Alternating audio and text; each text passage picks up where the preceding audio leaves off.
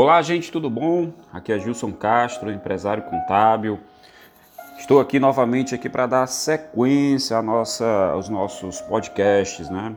Primeiramente, eu gostaria de agradecer ao pessoal que está dando retorno aí, agradecendo pelo que a gente está fazendo, pelos empresários aí de plantão e que geralmente é essa árdua tarefa de conduzir empresas, de ser empresário aqui no Brasil é algo muito difícil. Algumas pessoas estão me dizendo: Ah, Gilson, eu não sei pesquisar aqui no Spotify, não tem problema, acessa nosso, o nosso site, lá vai ter o blog onde vão ter todos os episódios também, lá com o link para você ouvir, tá bom? Então fique com Deus e vamos lá. Eu separei aqui um, um assunto hoje que eu vou intitular sobre orientações para abrir o seu próprio negócio. Gente, é, geralmente quando eu dou aulas e treinamentos, eu costumo dizer que no Brasil a gente não tem uma faculdade, uma, uma especialização, a gente não tem um curso de como ser empresário, né? Você vai adquirindo conhecimento, você vai conhecendo produtos e isso você vai criando um know-how ao ponto em que você decide abrir o seu próprio negócio.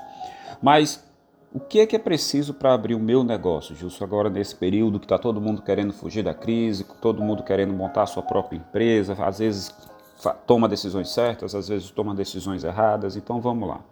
Primeira dica: você tem que definir qual é o seu negócio. O que é que você vai vender? Você já pensou nisso? Porque não basta só uma boa ideia. Então você tem que se perguntar, você tem que fazer uma autocrítica dizendo, olha, se eu vou ser realmente um empresário, o que que eu vou comercializar? Eu vou vender produtos? Que produtos? Que segmentos? Eu vou prestar serviço? Quais serviços? Qual é o meu público-alvo? Essa é outra questão, o público-alvo. Para você que presta serviço, por exemplo, serviço de contabilidade, é, não adianta eu sair dizendo sim para todos os clientes que aparecem à minha porta, porque vão ter clientes que eu não vou conseguir atender. Existem clientes de pequeno porte, existem clientes de médio porte, de grande porte, mas o que eu vou, quem eu vou atender na verdade? Na verdade, eu tenho que fazer uma segmentação de mercado. Eu tenho que ir atrás do meu cliente que eu possa atender da melhor forma e com a qualidade. Qual o meu público-alvo? Quem eu vou querer é, atingir? O que eu vou comercializar para poder chegar nesse meu objetivo, que é atender aquele público específico. Depois que eu já tiver grande, aí sim eu posso aumentar meu leque de opções. Mas no início é muito complicado, então segmentar clientes, como a gente chama, é importantíssimo, né? Como vai ser a minha entrega?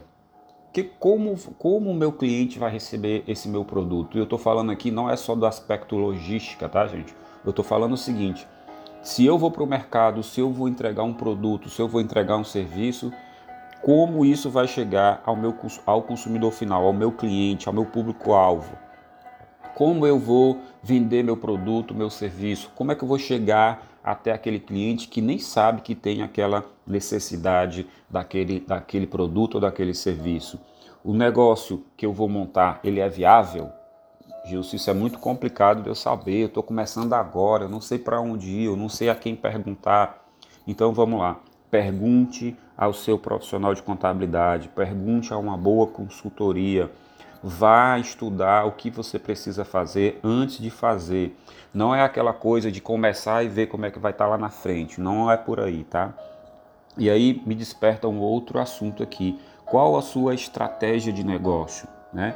Como é que eu vou fazer para o meu negócio sair do papel e chegar a ser um negócio de fato? Defina sua operação. O que, que eu vou fazer? O que, como eu vou chegar ao meu cliente? Como eu vou ofertar. Na hora que o cliente conhecer meu produto, e aí muita gente está, está investindo em redes sociais.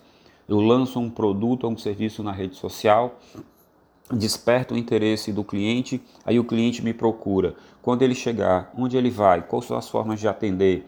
Quais são as formas, principalmente, de faturamento? Como é que eu vou receber? Nem todo mundo hoje chega com uma quantia de dinheiro para comprar à vista, pelo contrário, em muitos segmentos, a venda com dinheiro de plástico, cartão de crédito, ela chega a ser 80%, 90% de tudo que você vende. Então eu tenho que ter alguma máquina de cartão de crédito, alguma maquininha, alguma forma, algum convênio. Eu tenho que buscar isso junto ao banco.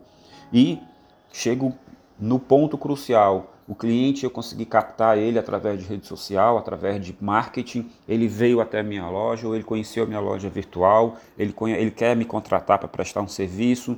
Eu prestei o serviço e como é a forma do meu serviço e do meu produto chegar ao cliente? Qual é a logística que eu vou usar para fazer a entrega, para fazer o, o meu cliente receber isso que eu estou disposto a vender? Você já pensou nisso? É importante. Veja aqui qual o seu negócio, qual sua estratégia e agora quais são os processos internos que a sua equipe de trabalho vai desenvolver para o meu produto, para o meu serviço chegar com excelência ao cliente. Sim, muitas vezes você não pode iniciar o um negócio só sendo você o detentor de tudo que está sendo feito naquela, naquela empresa. Não é você que vai vender, prestar o serviço, receber, é, planejar pagamento, planejar recebimento, ver questões fiscais, ver, ver questões contábeis e administrativas você vai precisar montar uma equipe. Qual o modelo e forma de atendimento que você vai determinar que a sua equipe precisa para atender ao seu cliente? Já pensou nisso? Tem que pensar, gente, tem que pensar. Porque muitas, muitas vezes você tem uma boa ferramenta de venda, você atrai o cliente, você consegue concretizar a venda, mas na hora de entregar você falha. E pior, quando o cliente está dentro da tua loja, ele é pessimamente atendido. E aí você está fazendo um marketing aí ao inverso que vai fazer com que você perca muito dinheiro. Se você já viu que a sua equipe é boa, nada melhor do que investir em treinamento constante da equipe. Pegar a tua equipe, por mais que ela seja excelente, não há nada que não seja bom que não possa melhorar. Então, planeja quais são os treinamentos que a tua equipe vai, vai ter que passar, cobra resultado, é, determina lá é, quais são os teus indicadores de, de, desempenho da tua equipe, metas, pontualidade, cordialidade, né? qual o interesse em atender o cliente, não importa se, se o que ele quer não esteja dentro da sua loja, mas aquela satisfação do cliente ser bem atendido e ter com a sensação, saindo da tua loja com aquela sensação de que vai voltar, porque ali ele foi muito bem atendido. Um outro ponto que a gente deve ver é qual o orçamento investimento a ser realizado no negócio. Gente, colocar uma empresa hoje no Brasil é muito complicado e muito complexo. Não estou te desestimulando, pelo contrário, o motivo desses nossos podcasts, o motivo da, das matérias que nós temos no blog, o motivo da gente estar tá sempre informando, sempre estar tá enviando é, e-mails com várias dicas, que aí você também já pode se, se cadastrar, certo? Mandar um e-mailzinho para a gente, olha, eu quero receber dicas diárias, semanais todo esse esforço que nós fazemos aqui na gestão contábil é para que o empresário ele se sinta valorizado, ele se sinta com apoio, com condições de crescer e ele possa desempenhar um bom papel, se manter no negócio. Então eu preciso fazer um investimento no imobilizado, nas instalações da empresa. Por que eu preciso fazer isso, isso Gilson? Porque o meu negócio depende de uma boa é, estrutura, depende a minha loja ela tem que ser ela tem que ser muito bem aceita para o cliente quando ele chega. Ela tem que ser uma coisa cordial agradável bonita. E isso eu só consigo é, com um bom investimento. E esse investimento que eu preciso fazer inicialmente na minha loja ele tem que estar no meu orçamento que nós já falamos sobre isso né? Como montar um orçamento para iniciar um negócio. Tem uma matéria no nosso blog que fala justamente sobre isso. É, compras de mercadoria Tá? Se eu vou trabalhar no comércio, comprando e vendendo produtos, eu preciso ter um valor reservado para comprar estoques, porque sem estoques eu não consigo vender. Se eu não vendo, eu também não tenho lucro. Isso é um dado importante. O que muitas empresas vivem falando e muitos empresários destacam é o que, que eu vou precisar de capital de giro. Gente, capital de giro é aquele valor que você sempre vai estar tá movimentando na sua empresa para que a empresa não pare. Ela é o sangue do teu negócio, ele é o carvão que faz lá a caldeira funcionar e ferver. Você tem, sempre tem que estar tá com esse dinheiro para pagar suas obrigações de curto prazo, comprar mercadorias, comprar matéria-prima e insumos para prestar o serviço, para que você consiga sempre estar tá atendendo o teu cliente. E o principal, tá, gente, o que o mais que eu encontro de erro por aí, o que é? Tem muita, muito empresário que não sabe qual é o seu ponto de equilíbrio, aquele valor mínimo que eu preciso faturar para no final do mês eu não fechar no vermelho. E aí uma atenção muito grande, principalmente para quem, quem tem lojas em shopping, né? Geralmente o, o aluguel é uma despesa fixa muito cara. E esse aluguel precisa ser pago todo mês. Então você já vai entrar o mês aí devendo o aluguel, que não pode, que não pode esperar, né? Porque senão você é convidado a se retirar do local em que você está.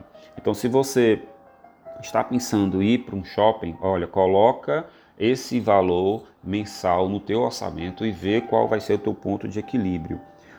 Ponto de equilíbrio também me remete a preço de venda, e preço de venda muitos empresários acabam fazendo esse cálculo errado. Gente, se tem uma coisa errada que a gente consegue identificar é empresários que vendem, vendem, vendem, vendem muito e sempre estão no vermelho, ele não consegue identificar. Vamos fazer uma contazinha rápida. Como é que você chega no seu preço de venda de forma bem simplória, né? eu vou pegar o custo da mercadoria, vou pegar as despesas que eu tenho, vou pegar os impostos e a minha margem de lucro. Se eu fizer essa conta ao contrário, se eu do, do meu preço de venda eu tiro quais são os meus custos, eu tiro as minhas despesas e os impostos, é para sobrar o meu lucro. Se não sobra lucro, é porque a composição do teu preço de venda certamente deve estar errado. Fica atento nisso, tá? Rever teu ponto de venda, teu preço de venda constantemente. E nada melhor para poder identificar se a empresa tem realmente uma saúde, se o negócio é viável, nada melhor do que você ter indicadores de desempenho. O que são de, indicadores de desempenho? Você pode criar vários indicadores para poder mensurar a, a rentabilidade, a eficiência da tua empresa. Um número muito bom para a gente trabalhar é o volume de vendas estimados. Você vai estimar quanto você precisa vender, seja de serviço, seja de produto, para você ter um ponto de equilíbrio. E a partir daquele ponto de equilíbrio, quanto você vai mensurar de ganho para aquele mês. Mas toda a tua equipe tem que ter esse ponto de equilíbrio bem, bem consciente, porque ele precisa atingir as metas. Se você não atingir as metas, você não vai conseguir, no mínimo, equilibrar as tuas contas, né? Como é que vai, como é que está aí na tua empresa o marketing e os controles internos? Marketing para o teu negócio sempre está na memória do consumidor e, o, e os procedimentos e controles internos para que tudo isso que a gente conversou até agora, para que quando o cliente chegar na empresa ele ser bem atendido, você conseguir atingir um volume de venda, você conseguir ter uma rentabilidade e o teu negócio prosperar. Então, começa a controlar esses indicadores, começa a observar esses indicadores, é, determina qual vai ser o teu ponto de equilíbrio e quando o teu negócio já estiver bem estabilizado, começa a pensar num plano de expansão e crescimento. Se você tem uma loja, pensa numa, numa segunda loja. Se você tem uma equipe, pensa no crescimento da equipe pelo aumento de vendas. Se você tem a possibilidade de estar em outros estados, planeja essa estruturação para que você esteja em outros estados. Gente, muitas dessas dicas, muitos desses, desses ensinamentos que nós estamos tentando levar para todos os empresários, muitas delas tem sempre eu estou indicando aqui alguma matéria, alguma, algum artigo que foi escrito pela gente mesmo, é, que está dentro do nosso blog da gestão contábil. Tem uma série chamada Você Mais Gestor você mais empreendedor. Dentro dessa série, você mais gestor, tem várias dicas que não tem a ver com contabilidade, com pagamento de imposto, com informações em que a, a, a você está normalmente acostumado, não fala de guia de imposto, não fala dessa parte que muitas pessoas têm, têm raiva da contabilidade, mas a contabilidade pode gerar muita coisa para você. Então, qual é a dica? Vai lá no blog da Gestão Contábil, procura a série de informações Você Mais Gestor e tenta ver se tem alguma matéria lá que você possa estar aprendendo algo novo para utilizar na tua empresa. Gente, é isso. Aqui a gente termina aqui o nosso podcast número 4. Eu espero que você esteja gostando. Eu espero que você já conheça um pouco mais da gestão contábil. Eu espero que você essas nossas dicas estejam lhe ajudando e eu quero encerrar aqui dizendo que não desista. O ser empresário no Brasil é complicado, é, tem seu grau de, de trabalho, mas ele em algum momento vai ser satisfatório para você. Que Deus te ajude, que você tenha bons negócios e que tudo seja feito conforme o teu planejamento e a vontade de Deus. Fica com Deus, um grande abraço e até o próximo capítulo.